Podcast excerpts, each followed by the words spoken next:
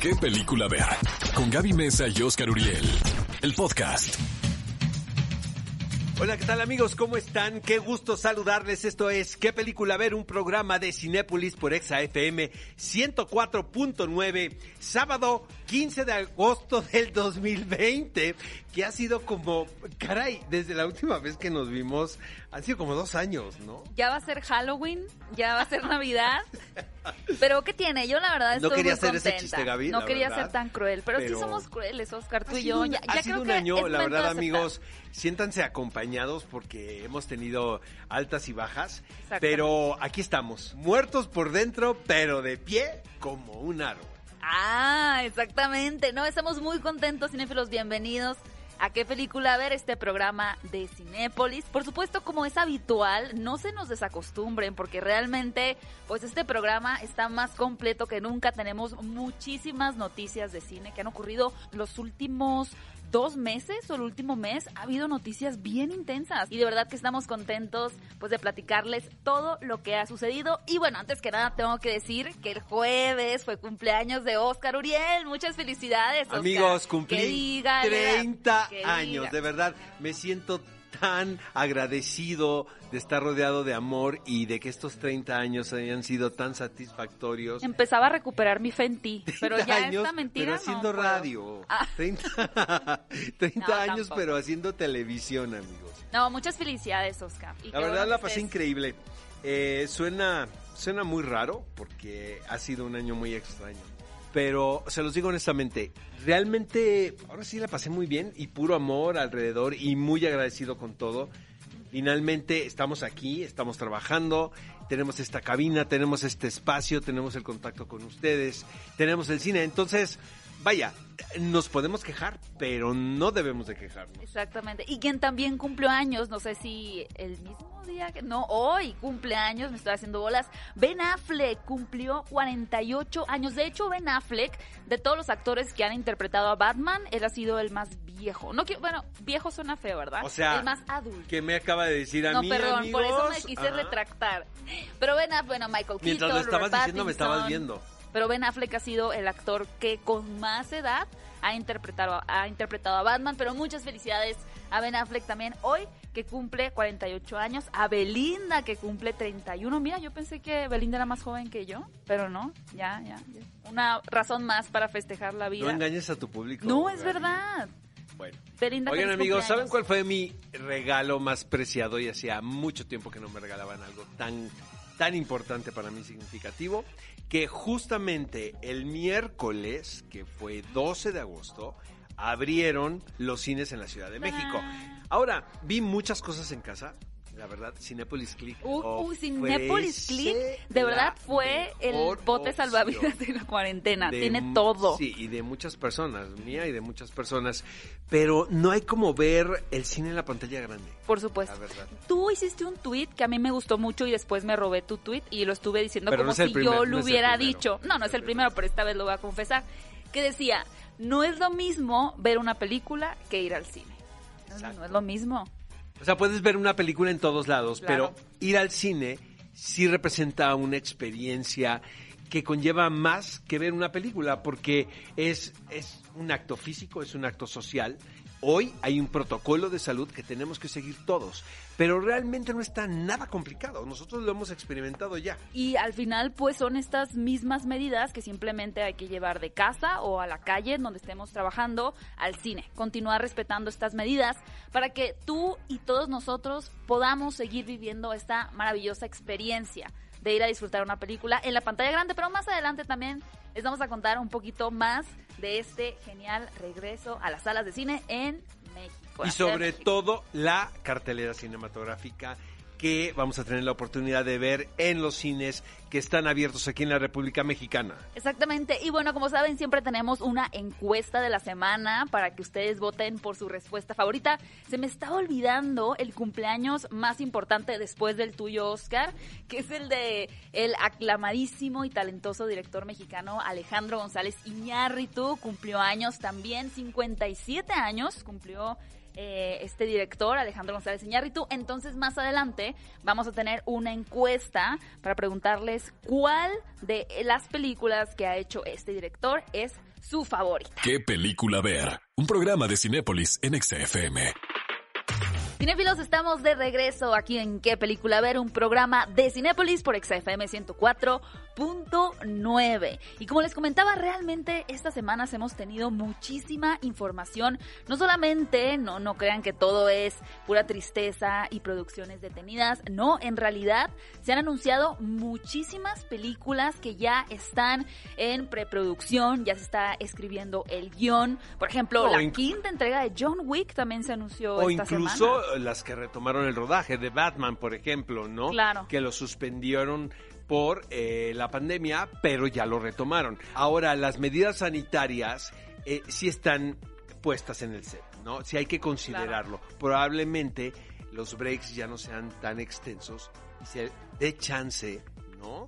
A ver cómo se integran todo este protocolo sanitario. No, y por ejemplo, una rodaje. película como Batman que mencionas, Oscar, ¿cuántas personas aproximadamente estarán en el set con toda la coordinación de los dobles? Pues yo creo que sí cortaron a varias. Porque ¿qué serán antes? ¿Unas 60? Es que eso es lo que 70? estamos No platicando antes de entrar al aire. Ajá. Yo creo que todo esto lo que nos ha enseñado es administrar las cosas y ver qué es lo que Que realmente... es indispensable. Exacto. Lo realmente indispensable. Exacto. Pero bueno, ya iremos viendo un poquito cómo avanza eso en temas de producción. Quería platicarles, ¿se acuerdan que hace, ya que van a ser como 10 años Exacto, casi? en Que, el 2010. 10 años exactamente que eh, Disney lanzó la secuela de Tron. Muchas personas pensaban que era como un remake o un reboot del clásico o de la primera película de 1982, pero no, en realidad era una secuela. Incluso teníamos a Jeff Bridges de regreso con un CGI muy raro, hay que decirlo, no sé si se era, no era el Botox ni la cirugía estética. No, Yo creo no. que sí tenía que ver con el look de la película. No Ahora, sé, la, muy- la primera de 1982 sí fue un hito cinematográfico que se adelantó a su Era muy revolucionario. Porque realmente eh, hay que considerar que es principios de los 80, no estábamos acostumbrados a ver este diseño digital. Ahora si la ves seguramente te mueres de la risa. Pero aparte era un mundo antes de la era digital, o sea, era como tú te podrías imaginar, ¿sabes? Eh, lo que iba a cómo se veía la vida dentro de una computadora. Exactamente. Y mira, la verdad, sobre Oscar, todo a mí la compartir la secuela... información. Ajá, a mí la secuela sí me gusta mucho. Fue una película que era un tanto subvalorada. A mí me encanta la secuela y ahora se confirma que sí tendremos una tercera entrega de Tron y que uno de los principales protagonistas será Jared Leto. Cuando tengamos más información se las vamos a compartir, pero bueno, tendremos una tercera entrega de Tron. Pero lo que es bien interesante también aquí, mi querida Gaby, es que el director de esta entrega de Tron es un realizador que no le hemos visto nada así. Es Garth Davis, quien por cierto es muy joven. Yo la primera película que vi de él fue Lion en el Festival de Toronto. Eh, Esta historia con Nicole Kidman sobre una adopción. eh, ¿la Del niño que se, que se pierde. Exactamente, en la India, que es El tremenda. ¿no? Es de, es- es de mucha angustia. Y después hace la película biográfica de María Magdalena. Pero son trabajos más íntimos que pensar en una película de ciencia ficción. Lo que es lo que leí y de lo que nos enteramos es que los ejecutivos no lo consideraban para la tercera película de Tron de ninguna manera. Pero que antes de la, de, de la crisis del COVID, él estuvo ahí dando lata, dando lata, presentando y todo, hasta que se ganó realmente el Hay que aprender a ser perseverantes. Hijo, yo sí he dado mucha lata. ¿eh? No, sí, pero eso ya no Sí lo, lo crees, sabemos, no te preocupes. Y bueno, Oscar, como sé que tus palomitas favoritas son mitad acarameladas y mitad saladas, quería invitarte al cine. No, no te voy a dejar escoger la película, va a ser sorpresa. A ver. Pero, pero quiero aprovechar. Está padre. Muchas Ah. personas han preguntado en No, redes como... conociéndote, o sea, estoy seguro que vas a jugar una No te broma. voy a este, ir a llevar a ver nada tan tan complicado, no te preocupes. Pero me di cuenta que muchas personas han preguntado en redes, ¿qué pasa si voy con una persona? No se preocupen si van con su amigo, su pareja, su mamá, su hermano, pueden sentarse con esa persona. Por supuesto que la capacidad del cine ya no es del 100%, la sala no va a estar a reventar, Al porque 30. también decían como se va a juntar la gente y la fila se va a desbordar. No, no, no, la sala está al 30% de capacidad y es bien importante que sepan que entre función y función se está sanitizando la la sala, no solamente al final de la noche o cuando empieza un nuevo día, ¿no? Eh, en Cinépolis, sino que función y función, cada que hay ese entretiempo, se están sanitizando las salas. Y otra recomendación, amigos, hagan su compra en línea. La aplicación además es muy amigable de Cinépolis. Totalmente. Ahí puedes ver los horarios, reservar tu asiento, puedes también escoger pues la película, ver la disponibilidad. Es, es muy sencillo. Pero yo creo que esta medida sí nos da un tanto de seguridad porque no vamos a manejar dinero ni tarjeta de crédito ni otra persona va a tocar nuestras cosas. Entonces nosotros podemos comprar nuestro boleto en línea y llegar con toda la confianza a ver nuestra película favorita. Continuamos hablando de las noticias que se han sucedido en los últimos días en la industria cinematográfica. El Festival de Venecia, así como lo escuchan, se va a realizar en persona. Me parece muy valiente que lo hagan físicamente y creo que va a ser un ejercicio como ejemplo de lo que puede sucederse posteriormente. En los premios Oscar. No, eh, Golden lo que sigue es, bueno, Telluride está cancelado, pero ¿Globos de Toronto se va a hacer virtual y algunos eventos físicos, pero esos van a estar destinados al público y a la gente de la ciudad. O sea, a ti como medio acreditado te recomiendan no viajar. No ir, ok. Como dices, Oscar, va a ser un ejercicio muy interesante porque recientemente tuvimos, por ejemplo, la Comic Con y wow, para mí la verdad sí fue una decepción este evento porque, claro, las Comic Con Un son una fiasco, la experiencia, verdad, pero ¿no? ¿sabes qué Hay pienso? que darle nombre a, a las cosas.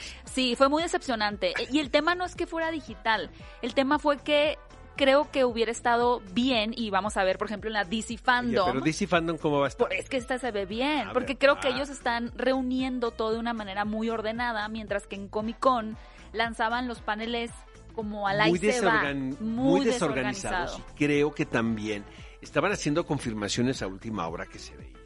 Pero bueno, bueno, a propósito del Festival de Venecia, les tenemos noticias amigos, porque no son los largometrajes lo que está llamando la atención dentro del programa de Venecia, sí son dos cortometrajes. El primero es del señor Pedro Almodóvar. Lo más interesante de esto, Gaby, es que lo hizo en el confinamiento, que es la versión cinematográfica de La Voz Humana. Es una obra de teatro que se escribió en la década de los 50.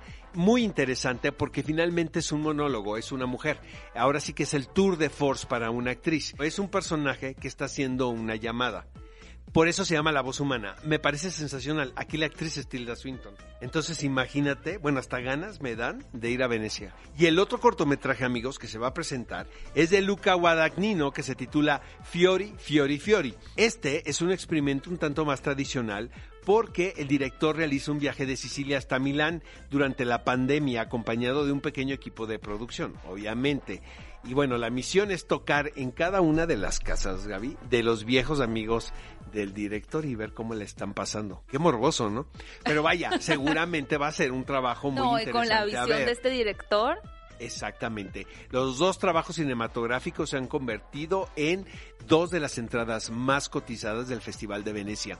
Y ya para seguir con este evento, amigos de Venecia, porque no lo hemos platicado aquí en qué película ver, es que la única cinta latinoamericana en la sección oficial es una película mexicana. El título es Nuevo Orden y el director es Michel Franco. Ya vi la película, no les puedo contar tanto, no, hombre, no, poquito. Ya Bueno, sabes ¿quién que la firmé- protagoniza? y firmé no sé cuántos embargos, o sea, me pidieron tu alma. me pidieron eh, la cal- las calificaciones del kinder, este, todo. Lo que es bien interesante de la historia es que se sucede en un mundo futurista, pero muy cercano, ¿sabes? O sea, es como que puede pasar mañana. Que eso es muy interesante porque te provoca mucha angustia. Todo el tiempo estás pensando, esto realmente puede acontecer pasado mañana. Y tiene que ver la lucha de clases que hay en este país, tan evidente, la militarización.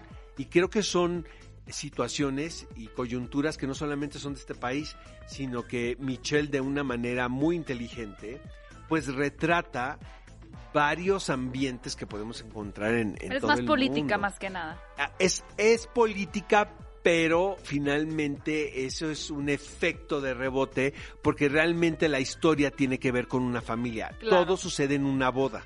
La boda de Nayan con el personaje de Darío Suena, suena muy bien. Digo, no por les nada. estoy está- contando no. todo, ¿verdad? O sea, no les quería decir nada, pero Poco está Gaby poco le pregunte y pregunte y aquí yo estoy hable y hable. Oye, ¿no? pues es que para que sea la única representante de Latinoamérica, la verdad la habla me encanta. Mira, no es de encantar porque es muy angustiante. porque es difícil.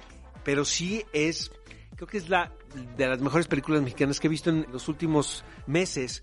Claro, pues habrá que esperar nosotros a ver qué tal le va. Bueno, mucho éxito para empezar a esta película en el festival. Vamos a ver también cómo funciona este regreso pues a los festivales de cine, tal cual, a esta experiencia donde se reúne tanta gente a celebrar el cine. Y bueno, hablando de eso, los invitamos también a que ustedes revisen si en su ciudad ya pueden asistir a su Cinépolis favorito. Pero por favor, no olviden antes de salir de casa su cubrebocas porque al igual que todos nos estamos cuidando, también esperamos de ustedes que se estén cuidando para que el cine sea ese lugar al que podamos regresar felices, así que disfrutar la película que ustedes quieran.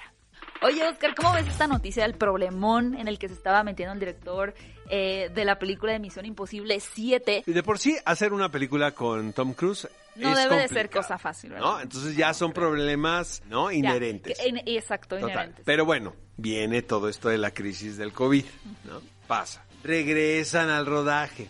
Bueno, parece que son muy indecisos en la situación de las locaciones. Entonces empiezan a sacar noticias donde... Medio inventadas. Totalmente. O escándalos donde no los hay. Pon tú que alguien en la junta, no muy listo, dijo, se me ocurre pedir permiso para poder volar un puente en Polonia. Digo, siempre hay alguien en una junta así, no se hagan, ¿no? Pero pues alguien lo escuchó y resulta que esa información sale en redes sociales y provoca un escándalo.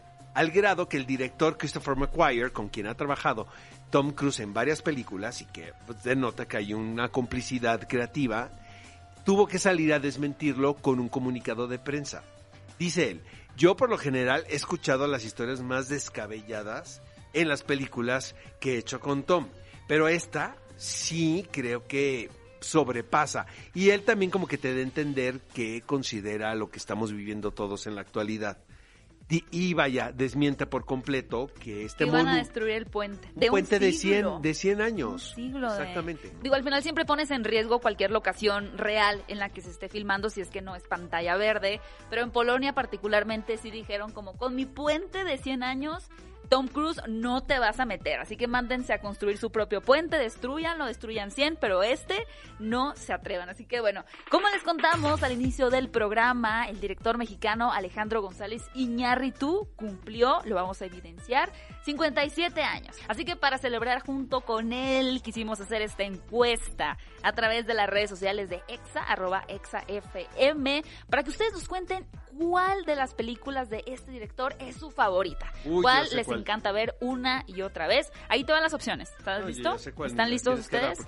Pero te las voy a detonar. Tal vez te arrepientes. ah, ¿de, ¿de plano? Bueno, a ver, vamos a, vamos a dejar que los cinéfilos escojan. Las opciones son Babel, Amores Perros, Birdman y El Renacido. ¿Cuál crees que es la que me gusta? Mira, yo voy a pensar que vas a decir que tu favorita es Birdman, pero en realidad tu corazón siempre está en Amores Perros. No. Sí. Eh, la que más me gusta es Birdman y mi corazón está en Birdman. Ok, no le, no le vamos a creer a Oscar ya. Después de la mentira de la edad, no podemos confiar en él. Mi favorita también es Birdman, la verdad. Pero cinefilos, ¿por qué no van ustedes también a votar por su favorita y demostrarle a Oscar que no precisamente Birdman tiene que ser la mejor de Alejandro González Iñárritu? Vayan a las redes de EXA y a las redes de Cinépolis, que ahí estaremos compartiendo esta encuesta de la semana. Y en el siguiente programa, el próximo sábado, estaremos compartiendo los resultados. ¿Qué película ver? Un programa de Cinépolis en XFM. Amigos, estamos de regreso. Esto es ¿Qué película ver? Un programa de Cinépolis aquí en Exa FM 104.9. Qué felicidad estar de regreso, de verdad. El mejor regalo de cumpleaños, ¿no, Gaby? 100% y por eso queremos compartirles cuáles son algunas de las películas, porque Cinepolis viene con diferentes estrenos, los cuales por supuesto pues les vamos a contar el día de hoy, arrancando con esta película que es para todos aquellos que digan quiero ir a divertirme, a enamorarme un poquito, a disfrutar. El título es Música, Glamour y Fama, es como la versión musical o sea, de la industria musical de El Diablo Viste la Moda. Porque en El Diablo Viste la Moda tenemos a este personaje empoderado de Miranda Presley con una asistente que aspira a más. Bueno, imagínense ese mismo escenario, pero con una cantante, su asistente quien realmente quiere ser productora musical. Esta asistente es interpretada nada más y nada menos que por Dakota Johnson. ¿Pero qué estabas diciendo de Dakota Johnson antes Que de entrar al aire? no, No. no, no, no. A ver, Dije que Dakota. Johnson es muy buena pero y que canta muy bien también. no, dijiste No que era nada. gris perla. Se me hace que esas fueron tus palabras. No.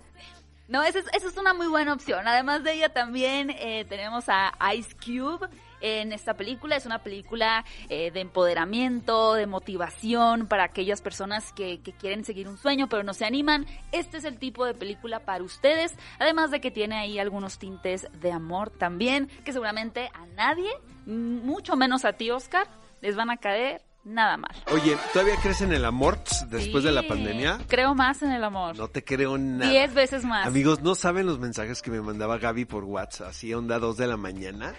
Así de, tienes toda la razón. La vida no vale nada. Lo mejor es vivir soltero. Qué envidia. ¿Sí o no, Gaby? Se me hace que era otra Gaby Mesa. que No, no, aquí tengo los pantallazos.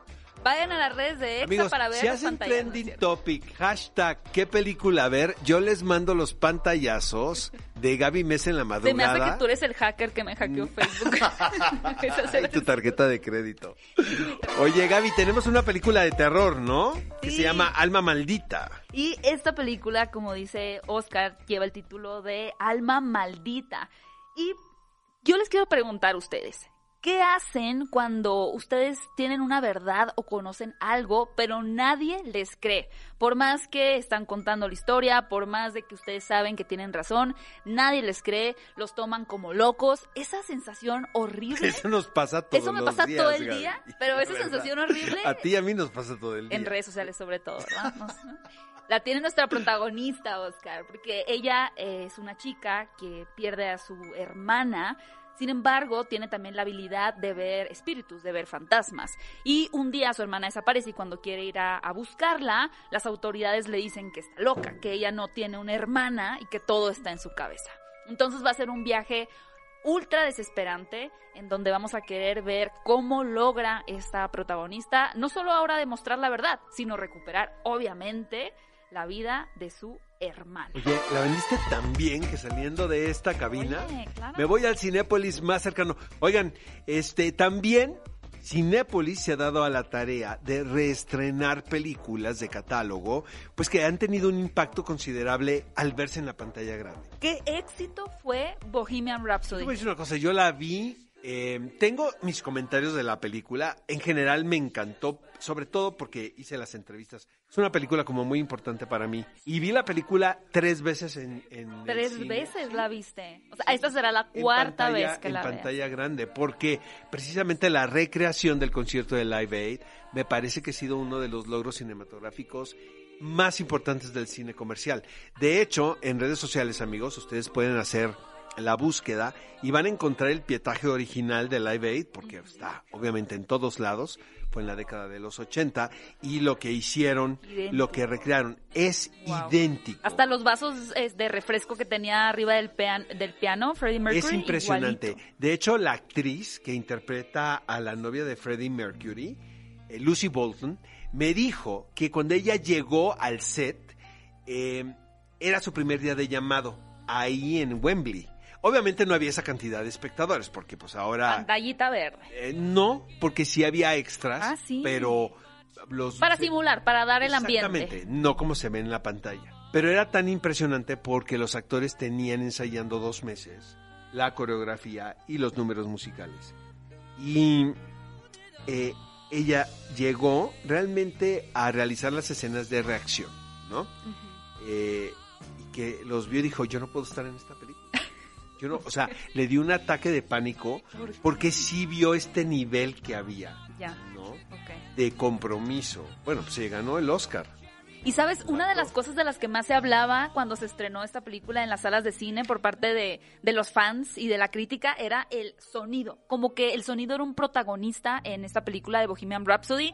Y como dice Oscar, ese sonido, por más que lo intenten, no se los va a dar su celular, su tableta, la televisión. Así que si fueron fanáticos de verdad y quieren volver a vivir la experiencia, Cinépolis la trae para ustedes. Amigos, y vamos a tener la oportunidad también de ver las grandes películas de Christopher Nolan previo al gran estreno en cine de Tenet, que sin duda alguna es la carta más fuerte de los próximos meses cinematográficamente hablando.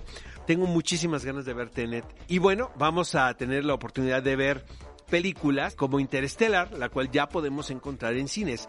Después viene Dunkerque, después Batman, El Caballero de la Noche, después Batman, El Caballero de la Noche Asciende y finalmente, amigos, mi película favorita de Christopher Nolan, que es Inception. Y es que definitivamente, por si ustedes no sabían, Christopher Nolan es un amante del cine, pero todavía hace las cosas de una manera muy artesanal. Con esto me refiero a que él, con el paso del tiempo y sin importar el avance de la tecnología, sigue filmando. Y definitivamente yo creo que Cinepolis hizo una muy buena elección con este director donde cada una de sus películas es una experiencia que definitivamente queremos revivir en la pantalla grande. Así que si ustedes son fanáticos de Batman, de Interestelar, de Dunkerque o de Inception, como es el caso de Oscar, pues no dejen pasar esta oportunidad para volver a ver sus películas en la pantalla grande. Seguimos comentando los estrenos cinematográficos que podemos ir a ver a los Cinépolis más cercanos. Por ejemplo,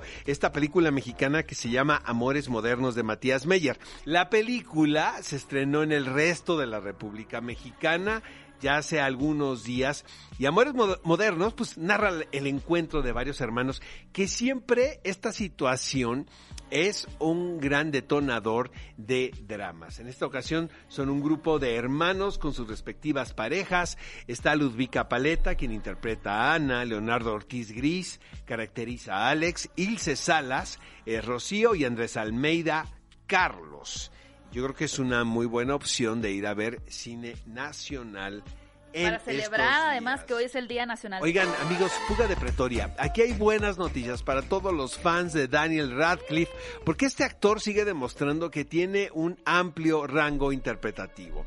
En esta ocasión se trata de un drama que está basado en hechos reales sobre dos jóvenes blancos sudafricanos quienes en su momento trabajaban para la ANSD Nelson Mandela y son eh, se los convierten en prisioneros. Eh, finalmente, la película eh, tiene su fundamento en el suspenso que se crea el diseño de una fuga. Es muy tradicional, pero de cualquier manera efectivo. A mí me encantó la película.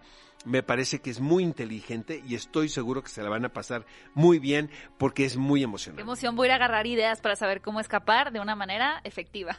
Oigan, cinefilos, y también esta película había estado un poquito pues sí, maldita, hay que decirlo, es La Cacería, eh, que es parte de la productora Bloomhouse y dirigida por Craig Sobel. Resulta que estaba planeada para estrenarse desde el año pasado, en septiembre, pero como trata de un grupo de personas quienes están siendo perseguidas para obviamente ser asesinadas por un grupo de desconocidos en medio de un bosque, pues esta situación eh, resultó muy delicada para su estreno, ya que en ese mismo mes se dieron un par de tiroteos en Estados Unidos, eh, resultando con varias víctimas, por lo pues cual... nunca la van a estrenar la película, la pues, verdad, eh, porque... Sí la van a estrenar, pero era complicado en ese momento. Entonces se pausó la película en septiembre, se pausó la película en marzo que se iba a estrenar, ¿y qué creen? Que ya aquí por llegó tiroteos en viaducto, ¿no? Pues no, pues... No, es diferente, Oscar. La gente estaba sensible. Es como Donnie Darko, que nunca se estrenó en el cine.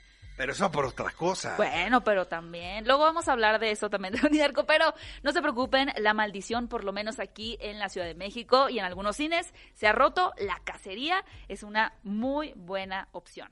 Y como siempre, Cinepolis también tiene opciones para toda la familia. Una de ellas es Escuela de Miedo que pertenece a Anima Studios, esta productora que nos ha traído diversas leyendas como de las momias de Guanajuato, de la Nahuala y demás. Pero ahora se aventuran un poquito más en la ciencia ficción, puesto que tenemos a un par de personajes que abren un portal en su escuela trayendo a diferentes monstruos, criaturas a las cuales van a tener que enfrentar. También una gran opción ahora que es el Día Nacional del Cine Mexicano para que apoyemos también la animación. Y muy buenas noticias les tengo porque la película de Scooby, este personaje, pues que no se haga, no solamente los niños disfrutan, sino también los adultos. Muchas generaciones crecieron con Scooby-Doo, va a llegar a las salas de Cinépolis. Todavía este fin de semana no, pero no se preocupen, que les vamos a contar cuándo será la fecha de estreno de esta cinta del universo de Hanna Barbera. Amigos, y está en cines lo que yo considero el mejor título visto en el 2019, Retrato de una mujer en llamas de Celine Siama. De verdad, háganse un favor y vean esta película en pantalla grande. Es una historia de amor que nos remite a Francia a finales del siglo XVIII, donde supuestamente Eloise se llama. Esta mujer se va a casar, es una, una joven. Y la mamá, caracterizada por Valeria Golino, contrata a la pintora, a Marianne pero, obviamente, como no se quiere casar Eloís, Marianne tiene que observarla todo el día haciéndose pasar por su dama de compañía, para que en la noche recrearla en una pintura. Qué bonito. Es así como la memoria, ¿no? Claro. Sensorial. Pues, ¿qué creen que pasa, No, amigos? pues yo no, no sé. No, pero, ¿qué arman creen que sucede? Pues, no. sí, cocinan recetas deliciosas. No creo. Ven este tutoriales de YouTube de cocina, Sí, de yoga. No. De yoga. Se enamoran. Poquito yoga entonces. Y es una historia de amor fantástica. Yo sí me verdad. estoy esperando a verla en el cine. De- o sea, lleven ahora sí pañuelos para que lloren sabroso. Yo la vi en el festival de Chicago y la gente reaccionaba como si estuviera viendo una película de acción. Me llamó muchísimo la atención, pero de verdad tengo muchas ganas de ir a ver la película otra vez en pantalla grande. Les recuerdo que está en las salas de arte de Cinépolis. ¿Qué película ver? Un programa de Cinépolis en XFM. Estamos de regreso en ¿Qué película ver? Un programa de Cinépolis en XFM 104.9 y como estamos bien felices de que Cinépolis abrió sus puertas para todos aquellos que se sientan ya seguros de regresar a disfrutar una película, pues tenemos mejores noticias aún para ustedes. Y es que como les hemos contado a lo largo del programa, hoy es el día del cine mexicano. Y por eso tenemos algunas recomendaciones para ustedes que pueden ver sin costo, es decir, absolutamente gratis. El día de hoy, que es sábado, pueden ver la película Cuando los hijos regresan. Realmente les recomendamos muchísimo ver esta película y qué mejor el día de hoy, que es completamente gratis. Además de esto, tendremos también títulos sin costo de hoy al 22 de agosto. Tomen nota para que no digan luego que no están gratis porque es de hoy al día 22. Los títulos que van a poder ver son Las Letras, Mañana Psicotrópica, como las que tiene Oscar Uriel, El Poder ¿Tú qué de la traes? Silla, El Poder de la Silla traigo yo. Y finalmente La Mujer Tetona. Y además de ese título tendremos muchos más para ustedes, así que no dejen de entrar a cinepolisclick.com y ahí van a poder encontrar las diferentes películas mexicanas que van a poder disfrutar de manera completamente gratis. Además, tenemos un 50% en renta el día de hoy en películas seleccionadas. Revisen nuevamente eh, la página para que vean qué películas son y utilicen el siguiente cupón que es Cine Mexicano 20. Con este cupón van a poder tener un 50% en renta en Cinepolis Click el día de hoy, 15 de agosto. Y bueno, finalmente les cuento que tendremos un canal especial también en la plataforma de Cinepolis Click con películas seleccionadas para esta promoción. Ustedes van a poder entrar, ver claramente cuáles son estas cintas y rentarlas con un 50% de descuento con el cupón Cine Mexicano 20. Amigos, tenemos un clásico de la semana y es un Peliculón loco. Se llama Una vida oculta, A Hidden Life. La podemos encontrar obviamente en Cinepolis Click. Es dirigida por Terence Malick. ¿Cómo nos gusta esta película, no, Gaby? El árbol de la vida del 2011. favoritas. Merecedora de la Palma de Oro. Terence Malick regresa al Festival de Cannes con esta película que me parece realmente un banquete visual. Eso ya lo sabemos. Finalmente la puesta en escena de este director siempre es muy atractiva. Hay elementos estéticos muy importantes en la manera de contar sus historias. Y si es un relato un tanto muy lineal, que eso fue lo que sorprendió a muchos, porque en anteriores trabajos hemos visto una estructura de guion un tanto más experimental. Ajá. Aquí se está contando de una forma mucho más tradicional y simplemente desde mi punto de vista es la historia de un hombre quien le es fiel a sus principios pese a todo. está situada en la Segunda Guerra Mundial, en un pueblo de Austria, cuando es dominado este pueblo por el nazismo. Y realmente todas las personas quienes viven en, este, en esta comunidad, pues se tienen que convertir de alguna manera adeptos al, por al pensamiento de los nazis. Ajá. Salvo este hombre que siempre dijo, esto no está está basada en bien". hechos reales, ¿verdad? Totalmente. Es que y lo que dice wow. Terence Malick, que es muy conmovedor, es que esta es una de las tantas, tantas, tantas historias que se perdieron en la Segunda Guerra Mundial. Porque finalmente hoy en día tenemos muchos elementos para hacer crónicas de lo que nos está pasando. Hoy nos enteramos de cualquier cantidad de héroes anónimos gracias a las redes sociales, todos los días. Realmente, desde como ves que un policía defendió a una persona inocente, hasta ves como bajaron un, un gatito de un árbol, ¿no? Pero todo lo vemos. En es- en este, imagínate en esta situación Nadie se tan enteraba. crítica, nadie se enteraba. Realmente lo que Terence Malick manifiesta es que quiso contar la historia de un héroe anónimo que aparentemente es muy sencilla, es muy trágica, no les quiero contar más, pero finalmente quiere decir tanto. Y yo siento que en estos momentos que estamos viviendo, este tipo de historias Nos hacen recobrar la total- fe en la humanidad. Sí, le das un significado. Qué bonito. Fíjate que si hubiera esta película la ves antes y dices, me gustó y todo, pero ahora con todo lo que hemos estado viviendo últimamente, Tiene un se resignifica. la totalmente. La recomiendo mucho. A Hidden Life, una vida oculta en Cinepolis Click.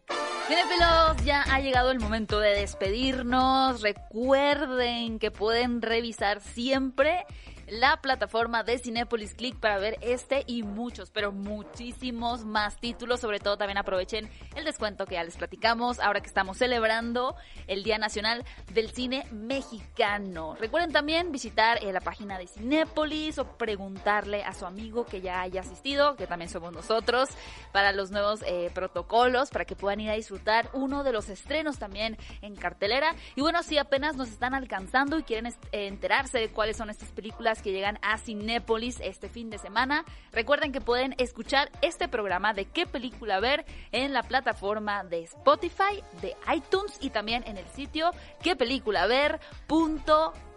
Y estamos felices de estar de regreso. Esto fue ¿Qué película ver? Un programa de Cinépolis por Exa FM 104.9 hasta el próximo sábado.